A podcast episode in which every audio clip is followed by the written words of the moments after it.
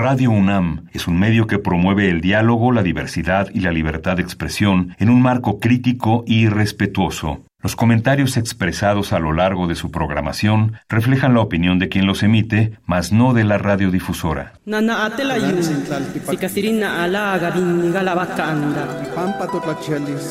Calme Cali, una ventana para asomarnos a un mundo culturalmente diverso.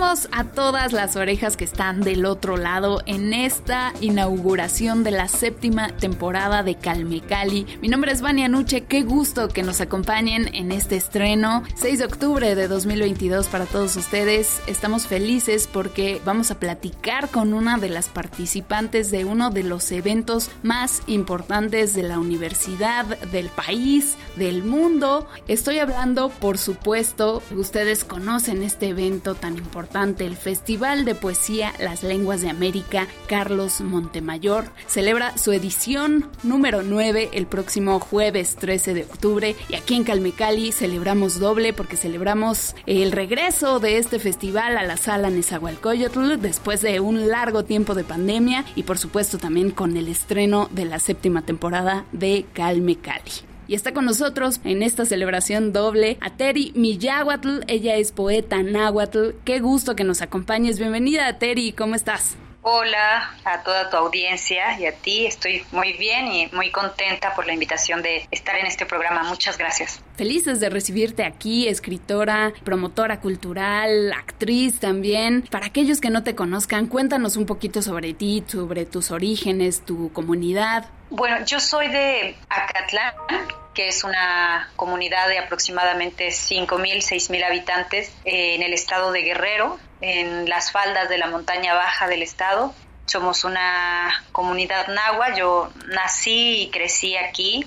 Hace un par de años que empecé a involucrarme y acercarme a este universo, a este multiverso de las letras, la edición de libros, la poesía, la escritura.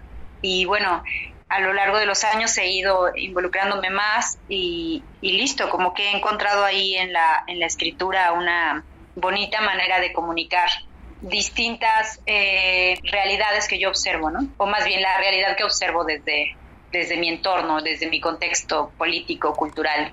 Sí, creo que ser escritor implica primeramente ser lector, ¿no? Y no nada más de letras, ¿no? Sino de la realidad, como bien lo dices, de tu entorno, de, de los sucesos que están a tu alrededor, de tu comunidad, ¿no? Entonces, ¿qué ha determinado tu formación como escritora? Por supuesto, todos estos eventos, tu comunidad, que ya lo hemos mencionado, pero en particular, pues cuéntanos un detonante, ¿no? Un disparador, mejor dicho, de esa escritura que tú nos has compartido en distintos medios? no lo sé, creo que me es difícil fincar uno, un disparador en, especial, ¿no? Pero mm, sí que te puedo decir que mi, mi relación con la, con la escritura, con la lectura incluso, eh, ha sido muy problemática, ¿no? Problemática en el sentido de que aunque encuentro en la escritura y en la lectura un, lugar donde llegar, donde estar y que disfruto muchísimo, también distingo a la escritura y la lectura como una forma, pues finalmente hegemónica, ¿no? De, de comunicar. Creo que se ha infravalorado muchísimo la oralidad eh, y todos los conocimientos eh, y las diversas manifestaciones artísticas que pueden emanar de ella, ¿no? Que de hecho emanan de ella y que creo que quizá es una de, de los primeros sitios por donde yo empecé a jugar con el lenguaje desde niña, eh, sobre todo de la mano de mi abuela, ¿no? Que fue una mujer que que le encantaba bailar y jugar con el, con el lenguaje. Ella era una mujer bilingüe, aunque pues sí, yo pienso que desde un lugar muy político y consciente elegía usar el español solo para ciertos ámbitos, principalmente eh, los que la obligaban a comunicarse con gente castellana, digamos, y que mira, justo parte de, este, de esto que te mencionaba, ¿no? que me parece conflictivo. Eh, la lectura y la escritura como, como este sitio privilegiado que tiene, ¿no? Mi abuela hace parte de ese alto porcentaje o preocupante porcentaje, para algunos preocupante, de, mujeres em, que no fueron, que no aprendieron a leer y escribir, ¿no? Y sin embargo, encuentro que precisamente gran parte de, de, esas posibilidades que mi abuela tenía del juego con el lenguaje y de la creación literaria que hacía con el lenguaje fue precisamente no, no, no haber entrado a este universo castellanizante, ¿no? Entonces, sí, pues mi relación no deja de ser conflictiva y al mismo tiempo de, disfrutarla mucho. ¿no? Sin duda, pues la palabra, ¿no? La palabra hay una sabiduría inagotable, ¿no? En la lengua, eh, digo, tú eres bilingüe, ¿sabes náhuatl y español o corrígeme? Sí, náhuatl y español ya nos llevas de gane a muchos que somos solo monolingües, ¿no? Con el castellano. Y sin duda, pues el conocer distintas lenguas te da un panorama diferente, ¿no? Te abre otro mundo, te, te hace entender la vida de una manera diferente porque ves otras realidades. Y me imagino que eso tiene mucho que ver con tu dirección en originaria, este proyecto magnífico de difusión de la poesía de las mujeres de lenguas originarias. Para aquellos que no lo escucharon en nuestra temporada anterior tuvimos una pequeña conversación también sobre este proyecto originaria, pero aquí tenemos ni más ni menos que a la directora de este proyecto, a Terry Miyahuatl. Me gustaría que nos contaras un poco más sobre este proyecto para justamente estas personas que nos están escuchando y que no tuvieron oportunidad de escuchar aquella entrevista, pues que abonaras tú a ilustrarnos sobre este proyecto, cómo va, cuántas mujeres son parte de esta iniciativa, sin duda cultural única y que tú estás ahí en la cabeza Sí, pues fue un, bueno, es un, una iniciativa eh, que dirigimos de manera colectiva tres compañeras, Mara Raja Bautista, Celeste Jaime y yo. Empezamos en el 2019, en marzo, me parece. No creo que en el 2018 más bien.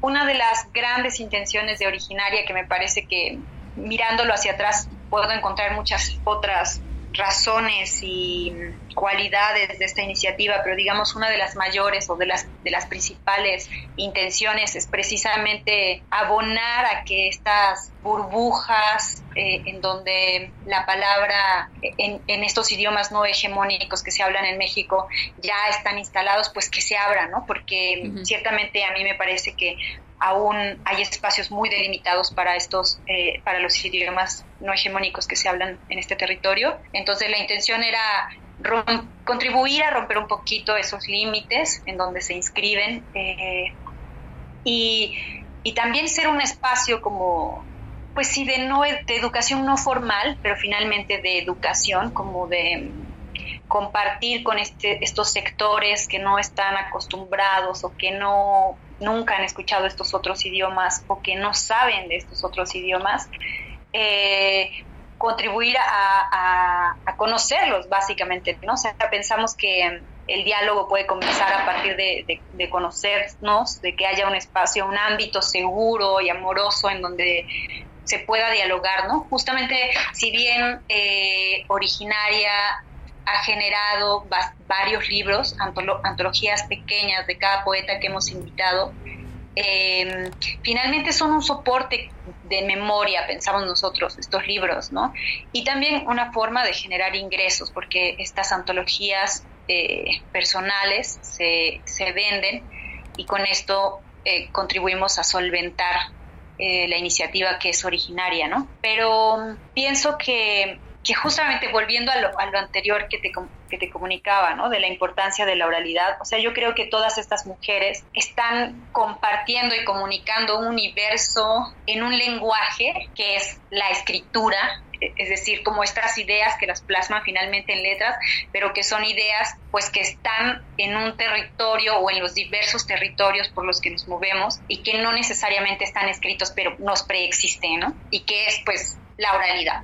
Entonces esto es originaria, una, una iniciativa para difundir y ampliar el espectro de gente que puede tener acceso al conocimiento y a la creatividad de mujeres que escriben en lenguas no hegemónicas que se hablan en este territorio. Excelente. ¿Cómo podemos acercarnos a Originaria? ¿Tienen algún sitio web, redes sociales?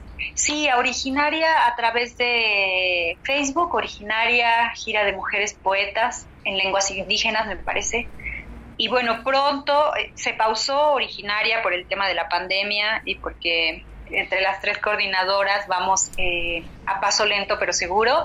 Llevamos ya 2020, 2021 y 2022 sin tener actividades, pero esperamos en 2023 retomarlo con más fuerza, por supuesto, con más poetas. Hay muchísimas mujeres jóvenes que están escribiendo, así que nosotras estamos deseosas de, retomar la gira, ¿no? Porque justo una, una, de las actividades es que ellas visitan eh, tres ciudades en el estado de Michoacán, eh, las poetas, y se hacen charlas en donde ellas nos comparten sí su obra, pero también quiénes son, qué hacen, de dónde vienen y cómo son sus territorios. Excelente, pues ya lo saben. Facebook, Proyecto Originaria, búsquenlo y estaremos atentos, por supuesto, para la próxima gira, como ya nos lo ha dicho aquí nuestra invitada, Ateri Miyahuatl. Vamos a escuchar una de tus poesías, ¿no? ¿Nos regalas un fragmentito, un poema, por acá en Calmecali? Sí, voy a compartirles un poema de nombre Laguna. Laguna. Laguna. Está quieta a colinia, ni huele ni quincaque unas suaves olas, yoninotquetz en su orilla, ni xitetzotzol, ni citlateconco, achitzinetz mohtia, de cualquier forma ni notkali aitik, ni atlanelowa en sus profundidades, nace notic, escucho el sonido del agua, sepan michconet, me ovillo, ni noyolcaqui, de pronto, otra vez Ninemi a la orilla de la laguna Nuexipil Juan besan las suaves olas de Yehuin a Yemancatzintli. Sigo en mi cama, en mi casa. Calme, calme.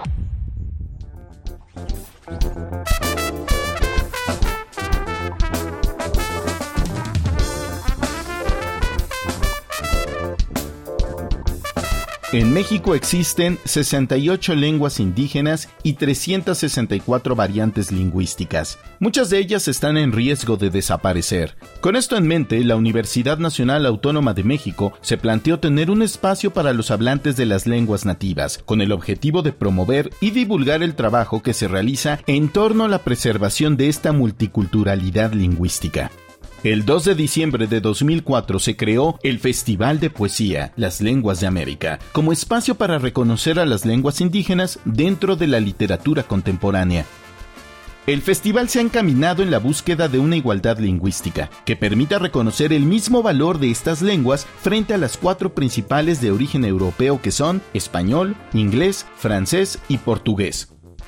A partir del 11 de octubre de 2011, el festival fue renombrado con el título de Festival de Poesía, Las Lenguas de América, Carlos Montemayor, en honor al escritor mexicano, quien fue tenaz defensor de las comunidades indígenas. Cada dos años, la Sala Nezahualcóyotl es sede del festival, donde se reúnen poetas nacionales y extranjeros con trabajos que aporten al campo de la literatura en lenguas originarias. Y este año, la, fiesta, de la, palabra, regresa a la Sala Nezahualcóyotl para celebrar su novena edición.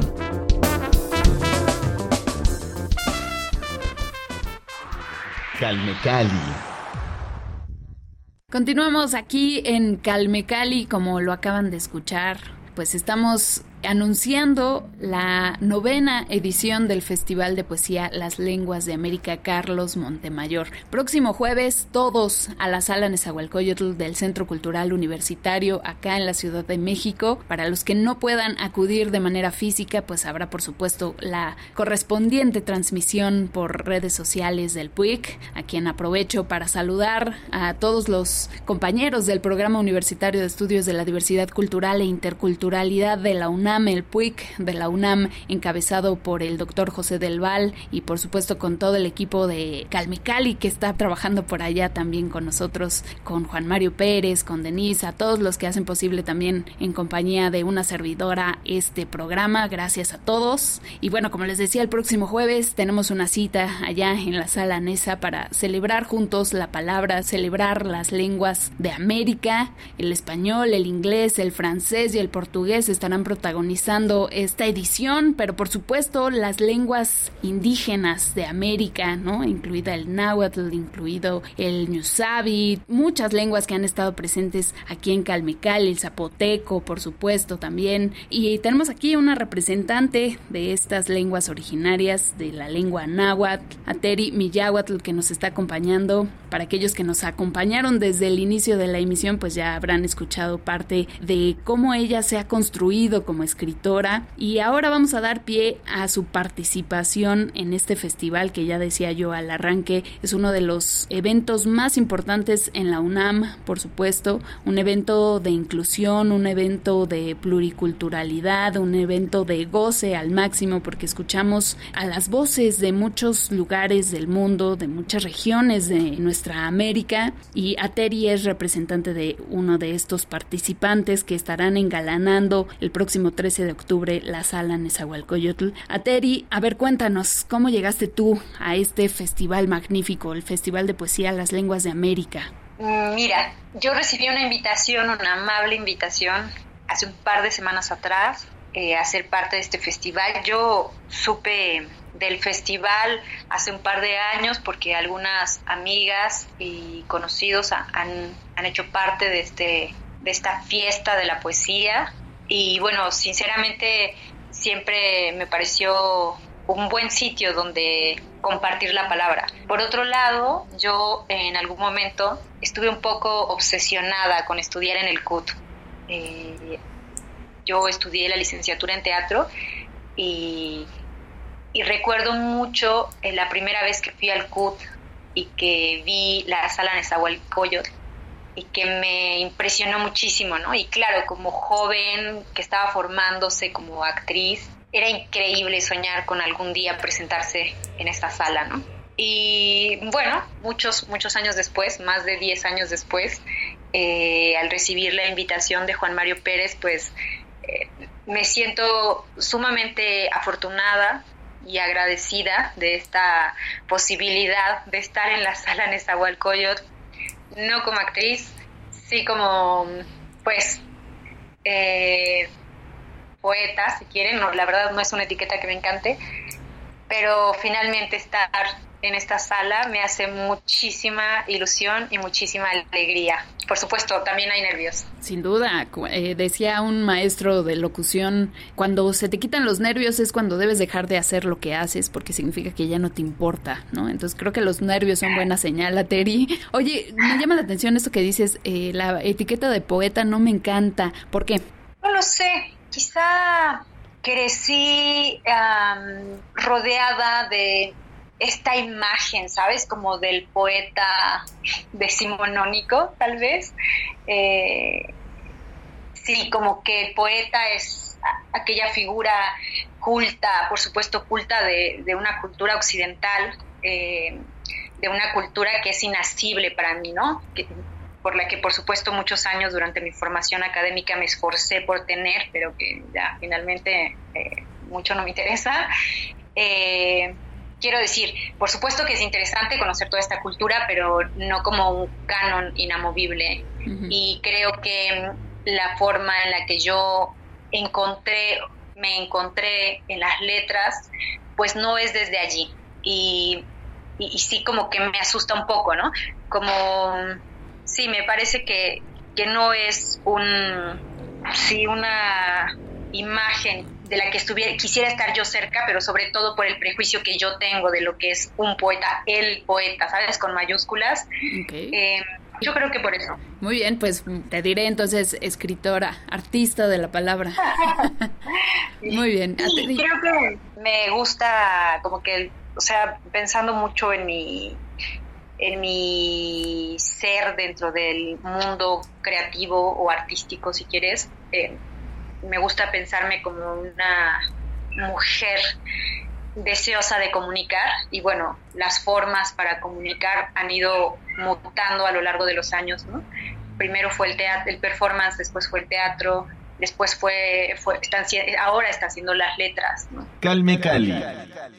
Hace unos momentos hablábamos de estos espacios que se han ido pues agrandando, ¿no? O más bien que la mujer ¿no? Las mujeres han tomado estos espacios que históricamente se les ha negado y poco a poco ahí vamos, ¿no? Vamos protagonizando más terrenos y el de las letras, la literatura, la poesía es uno de son unos de esos tantos terrenos y como bien lo platicábamos el proyecto de Originaria encabezado por Ateri también junto con otras dos compañeras es un espacio para darle mm, no voz, más bien para abrir el espacio, valga la redundancia, a estas voces femeninas y también el festival, ¿no? El Festival de Poesía Las Lenguas de América Carlos Montemayor es uno de esos escenarios en los que vemos cada vez más mujeres. A mí me da muchísimo gusto también conocer mujeres, representantes femeninas de la palabra de distintas culturas de nuestro continente y más confines. Entonces, Ateri, ¿para ti qué significa estar presente en este festival, en esta novena edición del Festival de Poesía Las Lenguas de América Carlos Montemayor? Pues mira, me parece que es un espacio importante eh, en términos de que mm, finalmente eh, la UNAM es un, es un espacio de validación también, ¿no?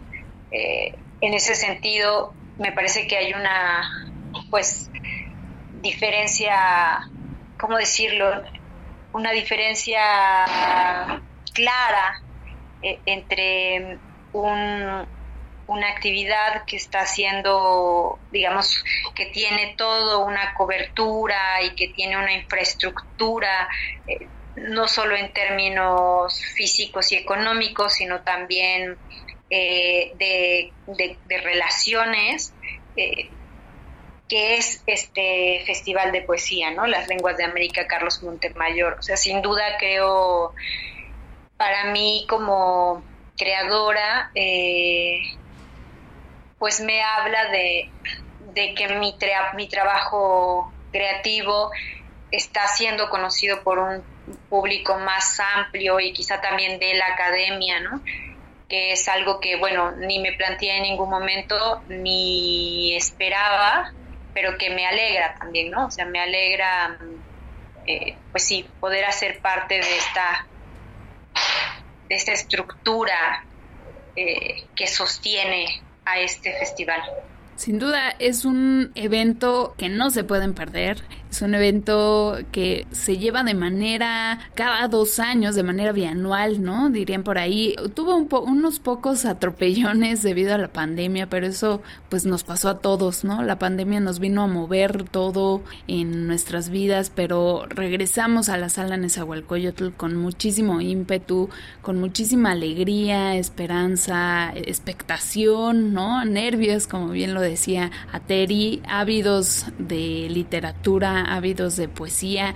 Habrá poetas indígenas y no indígenas también, como ya lo decía, pues representantes de la lengua eh, inglés, el francés, el portugués, pero también pues 12 poetas indígenas muy importantes que no se pueden perder. Estarán todos compartidos en las redes sociales del PUIC, arroba PUIC-UNAM. Ahí les estarán compartiendo toda la información de este festival. Pueden encontrar ahí los datos de, los participantes, de los poetas. Y acá en Calmecali, por supuesto, también tenemos cuenta de Twitter. También se las vamos a compartir. Arroba Calmecali-UNAM. Síganos para que se enteren de todos los detalles de este magno evento que se llevará a cabo, repito, el 13 de octubre de 2022 en punto de las 17.30 horas en la sala Nezahualcóyotl. Ahí los quiero ver, allá nos encontramos quienes estemos por acá en la Ciudad de México. Y para aquellos que no puedan acudir, de manera física, pues estén en espíritu y a través de la virtualidad habrá una transmisión por streaming que por supuesto estará en las redes sociales del PUIC, así que no hay pretexto para que se lo pierdan. Estemos allá todos, unámonos con las lenguas originarias, las lenguas de América, ¿no? Las diferentes lenguas de América. No están todas, pero hay muchísimas, ¿no? Y como yo decía, no todos somos bilingües ni políglotas ¿no? La mayoría somos monolingües, entonces es una gran oportunidad para conocer lenguas nuevas y para aprender o acercarnos, ¿no? Y ya de ahí nos vinculamos a un aprendizaje más profundo de las culturas y las lenguas. Ateri Miyahuatl, hablando de redes sociales, ¿a ti dónde te encontramos?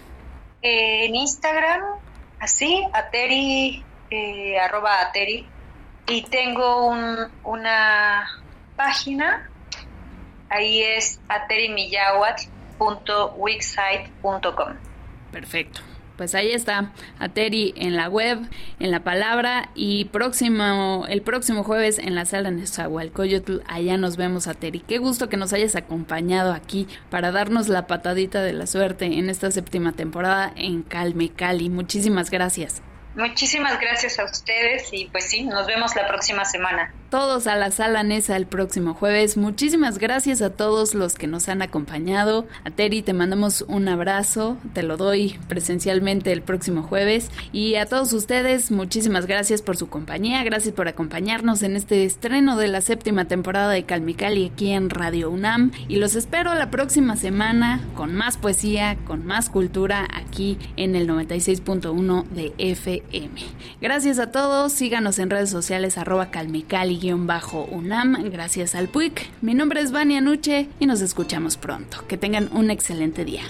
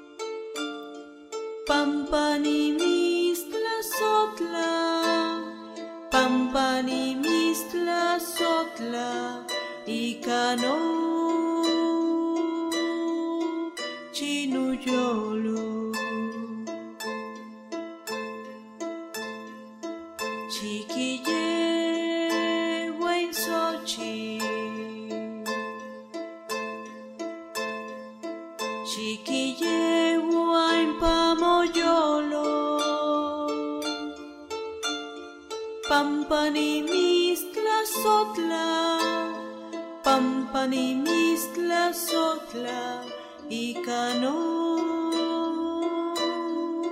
chino yo.